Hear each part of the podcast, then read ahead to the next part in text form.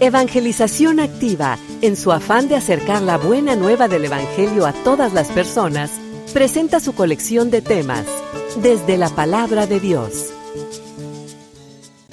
Porque no se transmite eso. Los niños llegan a ser pues tremendas cajas de conocimiento en donde se le ha metido cantidad de información que recibieron de las escuelas, del internet, de la televisión, pero son cajas de conocimiento, falta la vida.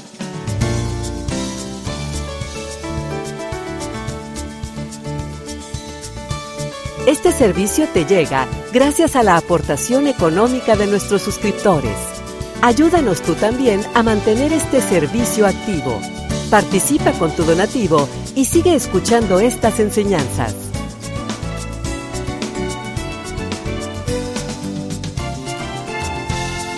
Esperamos que al escucharlos, la semilla del Evangelio dé fruto en tu corazón. Con ustedes, el Padre Ernesto María Caro.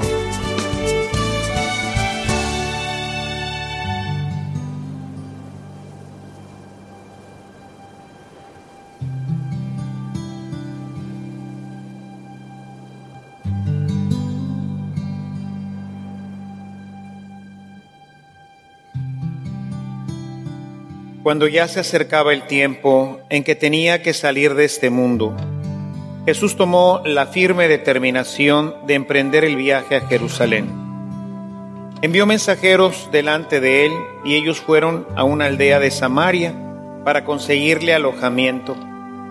Pero los samaritanos no quisieron recibirlo porque supieron que iba a Jerusalén. Ante esta negativa, sus discípulos Santiago y Juan le dijeron, Señor, ¿quieres que hagamos bajar fuego del cielo para que acabe con ellos? Pero Jesús se volvió a ellos y los reprendió. Jesús se fue a otra aldea. Mientras iban de camino, alguien le dijo a Jesús, Te seguiré a donde quiera que vayas. Jesús le respondió, Las zorras tienen madrigueras y los pájaros nidos, pero el Hijo del Hombre no tiene donde reclinar la cabeza. A otro Jesús le dijo, Sígueme. Pero él le respondió, Señor, déjame ir primero a enterrar a mi Padre. Jesús le replicó, Deja que los muertos entierren a sus muertos. Tú ve y anuncia el reino de Dios. Otro le dijo, Te seguiré, Señor, pero déjame primero despedirme de mi familia. Jesús le contestó, el que empuña el arado y mira hacia atrás no sirve para el reino de Dios.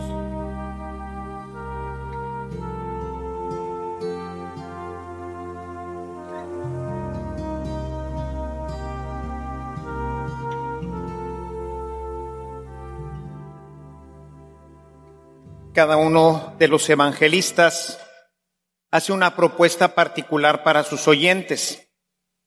Lucas, uno de los elementos centrales, uno de los hilos conductores de su evangelio, es el discipulado, la formación de los discípulos. Y en base a esto ha estructurado todos los pasajes que pudieran en un momento dado llevar pues un orden de acuerdo a lo que él pretendía con sus oyentes. En este capítulo 9, en este verso 51 que hemos leído hoy, inicia lo que se llama el viaje a Jerusalén. En este viaje, Lucas ha estructurado un proceso discipular, de tal manera que vamos a ir viendo, a diferencia de los otros sinópticos, un camino en donde él va a ir instruyendo a sus discípulos, les va a ir explicando hasta la llegada a Jerusalén con su muerte y su resurrección. Entonces, importante este pasaje porque es donde inicia el proceso discipular que iremos también nosotros acompañando a Jesús durante las próximas semanas, hasta el final del ciclo ordinario que iremos leyendo a Lucas, iremos viendo cómo nos va instruyendo, cómo va proponiéndonos diferentes elementos para nosotros los cristianos de este siglo, podamos nosotros, igual que los primeros cristianos, entender con claridad lo que significa ser discípulo. Primeramente tendremos que entender que esta idea discipular no existe hoy en nuestra época. Era muy común en aquella época porque era la forma como se estudiaba. No había universidades ni tampoco escuelas. La única forma en que se podía aprender cualquier cosa era siendo discípulo de aquel que la sabía. Entonces existían los maestros y los maestros aceptaban, si querían, aceptaban discípulos. Tantos cuantos ellos quisieran, aceptaban. La gente iba, digamos, se inscribía, como iríamos hoy a las escuelas, ¿verdad? Se buscaban inscribir con un maestro. Obviamente estos maestros pues cobraban mucho y les pedían, entre otras cosas, la gran mayoría, que vivieran con ellos. De manera que el discípulo se convertía prácticamente en un esclavo. Le servía en todo y además tenía que pagarle para que le enseñara. La idea era que el discípulo pudiera aprender lo suficiente para que después replicara al maestro. Y de esa forma pues se fueron creando, digamos, las escuelas, que no eran como tal, no había que ir pues a una escuela donde estaba un maestro, donde estaba un pizarrón, todo esto no existía. Era una forma de aprender a través del discípulo. Entonces el maestro iba a ir instruyendo poco a poco, poco a poco a su discípulo hasta que el discípulo aprendiera todo lo que él sabía. Al menos pues esa era la idea. La idea que cuando terminara su formación, el discípulo fuera pues muy semejante al maestro. Obviamente, como entenderán, pues no solamente aprendían pues las cosas como las matemáticas, la filosofía, las ciencias que en ese tiempo pudieran existir, la medicina, etcétera, sino pues terminaban imitando en muchísimas cosas a los maestros. Esa era la visión discipular. Esto hoy no lo tenemos. Hoy realmente en las escuelas lo que tenemos pues son maestros que también hoy han ido modificando su, la forma de entender la educación y realmente pues casi son aún los de primaria medio catedráticos, ¿verdad? Los más semejantes a maestros serían los de kinder, la instrucción preprimaria. Pero ya el maestro va a dar una clase y no está tan interesado ya en formar al niño. Eso pues tendría que tocar a los papás, quienes tendrían que fungir de alguna forma también en esta visión discipular. Por eso es muy importante entender qué es un discípulo y qué es el maestro del discípulo, porque cuando perdimos esta formación discipular, lo perdimos todo. Ya no tenemos quien más adelante pueda seguir pasando la instrucción. Hoy, por ejemplo, que los niños conviven mucho más a veces con los abuelos que corresponden a otra generación o que son instruidos en las guarderías o que son instruidos por la televisión y las tablets, pues todo esto va creando nuevos modelos. Cada niño será un modelo diferente, dependiendo de qué tablet, qué programa siguió, si fue educado en tal o cual guardería, si fue educado con los abuelos o no con los abuelos. Y entonces tenemos un sinfín de patrones. Ya no podemos decir que los hijos de una persona son como sus papás, porque han perdido cada vez más esta visión discipular. Si esto lo decimos con las cosas con las que convivimos continuamente, imagínense ustedes lo que pasa en la vida cristiana, en donde tenemos un catequista que vemos una vez a la semana, una hora. Imagínense si nosotros podremos realmente decirnos discípulos de Cristo. Entonces es importante, sobre todo para nosotros los adultos, poder entender todo esto para que de alguna forma lo podamos también replicar con nuestros niños, con nuestros hijos, para que lo podamos replicar en nuestros ambientes y podamos de alguna forma reconstruir la visión discipular, porque es la forma como logramos realmente transmitir lo que se llama la vida los conocimientos en cualquier escuela, la vida. Por eso hoy tenemos tantos problemas morales, tantos problemas sociales, porque no se transmite eso. Los niños llegan a ser pues tremendas cajas de conocimiento en donde se le ha metido cantidad de información que recibieron de las escuelas, del internet, de la televisión, pero son cajas de conocimiento. Falta la vida. Entonces es muy importante entender este proceso discipular. Entonces, para entender esto, inicia esta parte del camino a Jerusalén con cinco enseñanzas que serán fundamentales para un discípulo. Si un discípulo quiere verdaderamente ser un discípulo, entonces necesita tener estas cinco elementos. Especialmente Cristo propone estos cinco elementos para aquellos que quieran ser verdaderamente cristianos. El primer elemento lo menciona al inicio. Dice, y Jesús tomó la firme determinación de ir a Jerusalén. Él sabe lo que le espera en Jerusalén. Y él tomó la firme determinación. La mayoría de los cristianos no salen de sus pecados, no salen de su vida ordinaria, porque no toman una firme determinación. Son como los paros intermitentes del carro. Ahorita sí, ahorita no. Ahorita sí, ahorita no. Dependiendo cómo se me acomode. Voy a un retiro y salgo que me quiero comer los leones, ¿no? ¡Ay, ahora sí! Pero luego ya como que se me bajó la pila porque pues me invitaron a una fiesta y me pasaron el traguito y etcétera. Lo primero que necesitamos es tomar una firme determinación. A ver, ¿quieres ser cristiano? ¿Sí o no?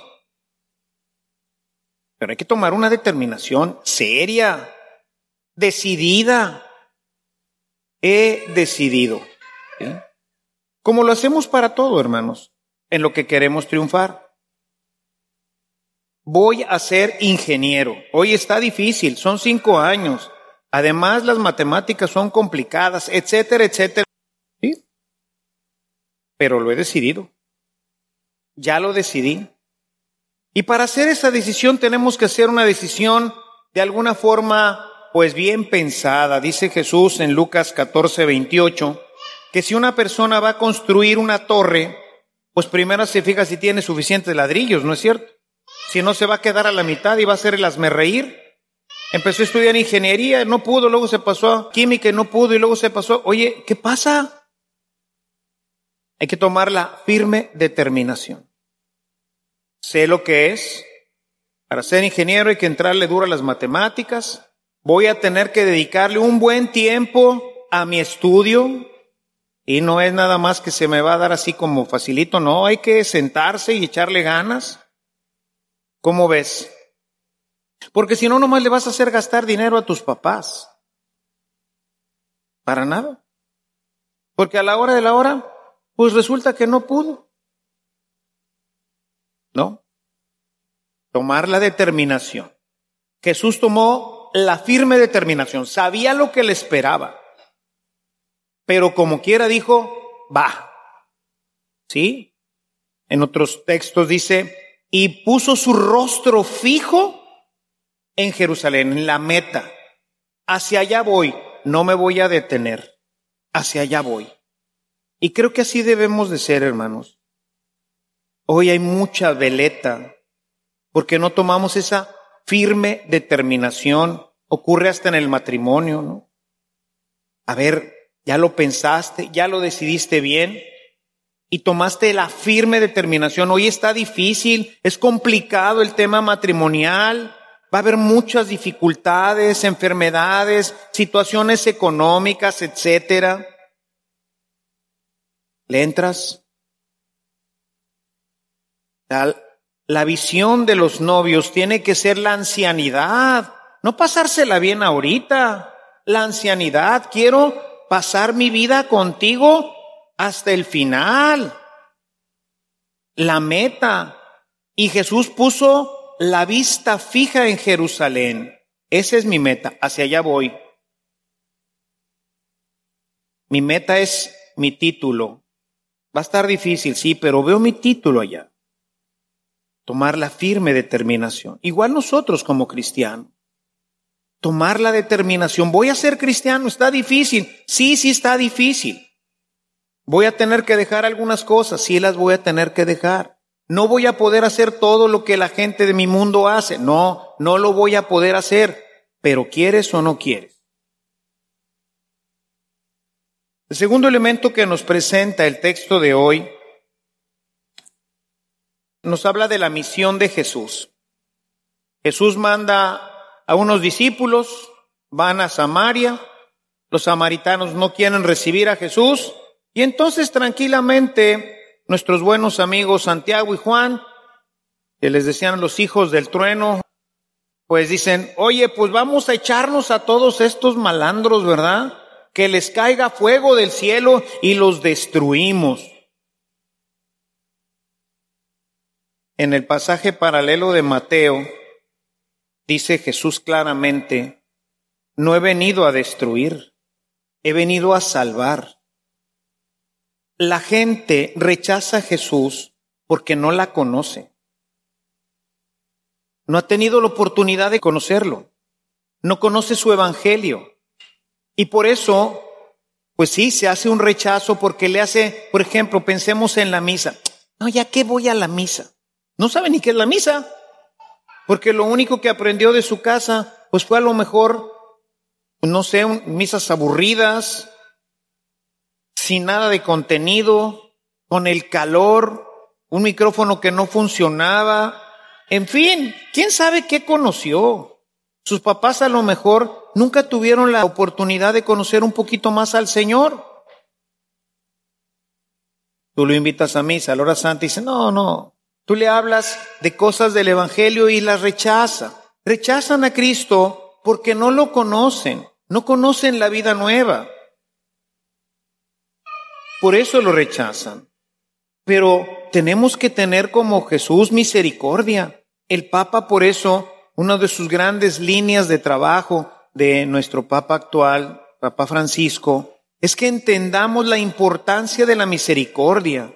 Ser misericordiosos con aquellos que no vienen a misa, con aquellos que no entienden nuestra fe y mostrarles a través del amor que Jesús no vino para condenarlos, sino para salvarlos y buscar la forma de acercarlos para que tengan vida y la tengan en abundancia. Muy claro le quedó esto a Pablo. Escribe en primera de Timoteo en el capítulo 2, verso 4, Dios quiere que todos los hombres se salven no vamos a echarles fuego, ni a los malandros estos que roban, ni a los que cometen todas estas atrocidades. Es gente que no conoce a Dios. La gente no es mala, se hizo mala.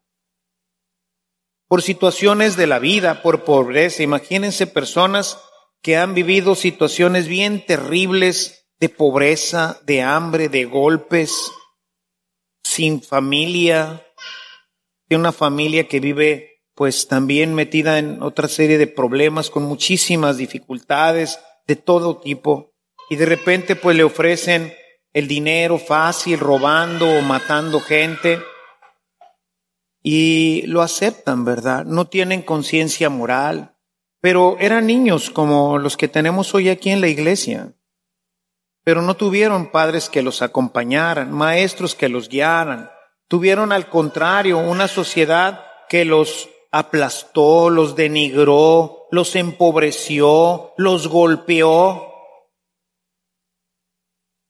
¿Cómo podemos esperar que esas personas puedan ser personas morales? No pueden. ¿Y hay que echarles entonces fuego? Hay que mostrar compasión, amor, misericordia, sí. Hay que orar por ellos, animarlos a convertirse. Finalmente, como dice el Señor, serán víctimas de sus propios pecados, ¿verdad? La ley, la ley humana, la misma ley divina en un momento dado, pues simplemente ejecutará lo que ellos mismos han ido pues avanzando. No he venido a destruir, dice Jesús. He venido a salvar. La tercera instrucción que nos da Jesús es que todos sus seguidores deben saber vivir con simplicidad, con austeridad, porque si no, no se puede seguir al Maestro. Jesús le dice bueno, este, está bien, si quieres sígueme. Que si yo iré contigo, maestro, nada más que tienes que saber que yo no tengo, pues, dónde acostarme. Las zorras tienen madrigueras y los pájaros tienen nidos y yo no tengo. O sea, si quieres venir, pues sábete que vas a dormir en el campo conmigo y vamos a comer pues lo que nos llegue. El cristiano tiene que estar pues acostumbrado a vivir en la abundancia y en la escasez. Recuerden lo que dice San Pablo en su carta a los filipenses en el capítulo 4, en los versículos 11 al 13. He aprendido el secreto a vivir con mucho y con poco. O sea, un cristiano, un verdadero discípulo, sabe que va a haber veces de abundancia y veces de escasez, que va a haber momentos de mucha euforia y mucha alegría y momentos de mucha tristeza. Por eso tiene que saber que este es el camino, que no es un camino planito, es un camino de subidas y también de bajadas. Habrá momentos en que tendremos y nos sobrará, pero habrá momentos en que no habrá. Y eso no quiere decir que Dios no nos quiere.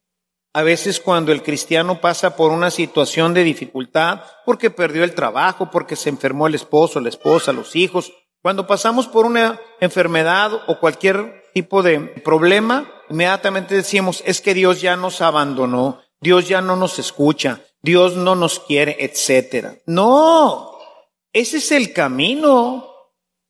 Dios nos va acompañando continuamente en las enfermedades, en nuestros momentos de dificultad. Él siempre está presente. El discípulo tiene que saber que va a haber momentos en que se va a perder la ruta, pero no tiene que preocuparse porque Dios está con él. Y él le volverá a poner exactamente en el camino que debe de tomar y le volverá a dar todo lo que necesita. Y nunca nos faltará al menos lo básico, lo necesario, porque dice que tenemos un Padre que le da de comer a las aves, cuanto más no hará por nosotros. Habrá veces en que nos dará de comer pues cabrito y otras cosas, ¿verdad? Habrá veces que pues habrá solamente frijolitos y lentejas. Pero no moriremos de hambre, porque ni un pajarito se muere de hambre, mucho menos nosotros que somos sus hijos. Pero tenemos que estar acostumbrados a esto. El discípulo tiene que estar acostumbrado al seguir a Jesús, que habrá momentos de mucha abundancia y también de mucha escasez. Por lo tanto, debe de ser libre, no debe de estar apegado a nada. Hoy tenemos bendito sea Dios, hoy no tenemos bendito sea Dios. Mucha gente se aleja del cristianismo en los momentos de la dificultad, cuando viene la enfermedad, cuando viene el problema económico, se alejan. Dejan de ser discípulos. Pues ¿qué pasó? No te lo dije. Y hoy necesitamos este tipo de discípulos para que luego estos discípulos puedan formar nuevos discípulos, para ir reconstruyendo, como decía al principio, este camino discipular, la estructura discipular que no tenemos hoy en la iglesia. Sin ella seguiremos batallando en la línea moral principalmente. El cuarto elemento que nos presenta es que el reino y Jesús tienen prioridad y por ello todas nuestras decisiones tienen que estar primero consultadas por la Sagrada Escritura. Déjame ir a despedirme de mis padres. Amigo, Está bien. Pero primero el reino. Ve y predica el reino. Jesús no quiere ser uno más entre los demás. No quiere ser una actividad más en nuestras vidas. No quiere que el Evangelio sea una opinión más referida a otros maestros de nuestro mundo, Buda, de Mahoma, nuevos filósofos, psicólogos, etcétera. No, él no quiere ser uno más. Ni siquiera quiere ser el primero de ellos. Y el más importante, sí, pero también considero ciertos pensamientos budistas y ciertos pensamientos de la New Age y ciertos pensamientos de algunos doctores y propuestas del mundo moderno. No. Él quiere ser el primero y el único. Yo les propongo siempre para ejemplificar esto el tema de un esposo que tiene otra mujer por otro lado. La mujer, tu esposa, cuando se entera, pues obviamente se enoja, se molesta, ¿no?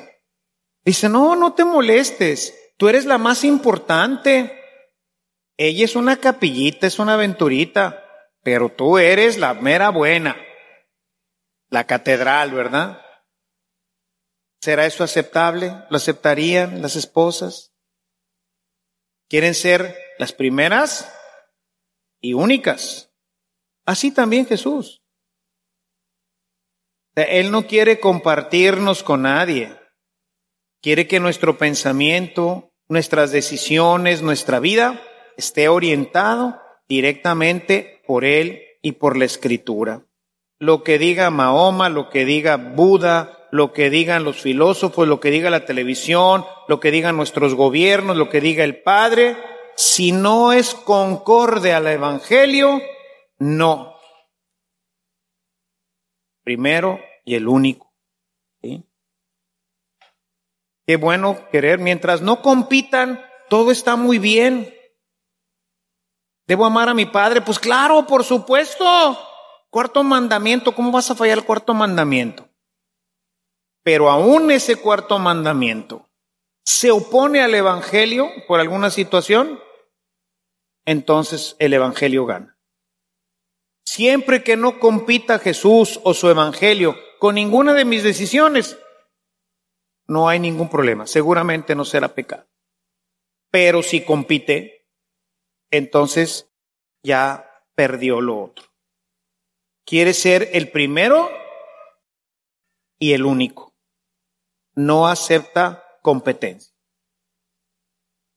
Y finalmente la última enseñanza para el discípulo es que el que le inicia no se vale rajarse.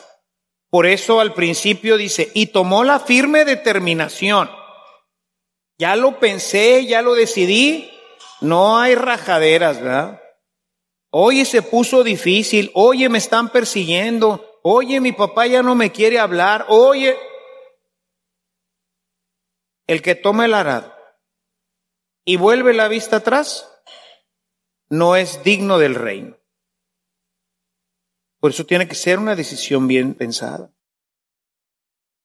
La primera lectura que hoy leímos, vemos al profeta Elías que convoca al profeta Eliseo para que lo siga. ¿Y qué hace Eliseo? Quema las yuntas, quema su arado, sacrifica las yuntas, es decir, ya no puedo regresar atrás. Que fue lo que han hecho muchos en la historia, que conocemos como quemar las naves, referido al tema de Cortés cuando quería conquistar Tenochtitlán, ¿verdad? Y sabía que los aztecas eran un pueblo verdaderamente aguerrido, y tenía mucho miedo de que sus soldados, cuando les empezaran a sonar, pues se regresaran y lo abandonaran. Entonces, ¿qué hizo? Destruyó sus naves. Es decir, o conquistamos o nos morimos. O sea, España no regresa a nadie. Y esta es la decisión que el cristiano tiene hoy que tomar. O soy santo o entonces a qué le entré. La meta, hermanos. Tomamos la firme determinación. Por eso cuando vamos caminando en el cristianismo, y no, pues ahorita no, porque que si la, me faltó esto, que si me enfermé, que si ahora no puedo, que si mejor esto, que si mejor lo otro, mejor me voy retirando, mejor otra vez me vuelvo a poner lejitos y pues ay, si se puede voy a misa, ay, si se puede, etc. No. El que toma el arado y vuelve la vista atrás, no es digno del reino de los cielos. Con esto nuestro Señor ya prepara en la visión de San Lucas el camino. ¿Quieres seguirme? Ten en cuenta estos cinco elementos. Tienes que tomar una decisión seria. Tienes que saber que no vine a destruir y que te vas a encontrar con este tipo de actitudes, con fariseos, con publicanos, con samaritanos, con gente que no conoce, con gente que no se quiere comprometer, y no por eso los vas a agarrar y los vas a excluir. No, al contrario, vine por ellos. Vamos a ver cómo le hacemos para atraerlos. Vamos a ver cómo le hacemos para atraerlos. A lo mejor hay mucha gente, por eso vamos a cambiar también esta misa, que a lo mejor pues necesitaría otro tipo de esquema, ¿verdad? Un esquema en donde los niños no se nos inquieten fácilmente y podamos salir rápidamente, en fin. Por eso la iglesia ha propuesto también estos esquemas. Vayamos utilizándolos, vayamos viendo cómo podemos seguir avanzando. ¿Por qué? Porque Dios los quiere a todos, a todos. El que no viene es porque no lo conoce, porque no ha encontrado un esquema que le acomode, porque no se lo hemos hecho asequible. Busquemos hacerla. Sepamos que hay que ser libres, o sea, no podemos estar atados a nada. Tenemos que estar siempre disponibles, siempre dispuestos, en las buenas y en las malas. Cuando el Señor nos manda, en ese momento salimos. Tenemos que saber que habrá momentos de abundancia y momentos de escasez. Tenemos que saber que no hay competencias aquí. Tenemos un solo Señor, nada más. A Él respetamos, a Él obedecemos y todo lo que se contraponga no entra dentro de nuestro proyecto de vida. Y finalmente, que si ya tomé el arado y me vuelvo para atrás, me van a echar para afuera. Los cristianos del primer siglo no tenían oportunidad de confesión. Una vez que habían hecho su bautismo y renegaban de Cristo, eran expulsados de la iglesia y nunca más eran admitidos. Era difícil. Hoy hay que tomar estas decisiones, hermanos, y reconstruir nuestro tejido discipular. Te pedimos, Padre eterno, tú que nos conoces y que nos amas, que nos ayudes a poder seguir a tu Hijo Jesucristo, a tomar esta decisión con firmeza y a no echarnos para atrás. Darnos la fuerza para poder caminar cuando tengamos salud y enfermedad también, cuando tengamos prosperidad y también en la austeridad Ayúdanos a tener a tu Hijo Jesucristo como centro y Señor de nuestras vidas. Haznos verdaderamente discípulos y ayúdanos este año a caminar detrás de Él, a conocerlo y amarlo más para poderte servir mejor. Todo en el nombre de Jesucristo nuestro Señor. Amén. Alabado sea Jesucristo.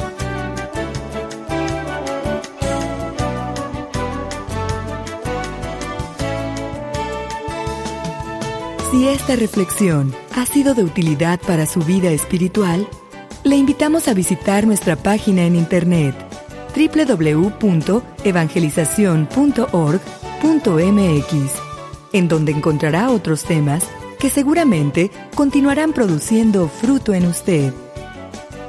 Que la paz de Jesucristo permanezca en usted y toda su familia, y que la ternura de María abrace su corazón.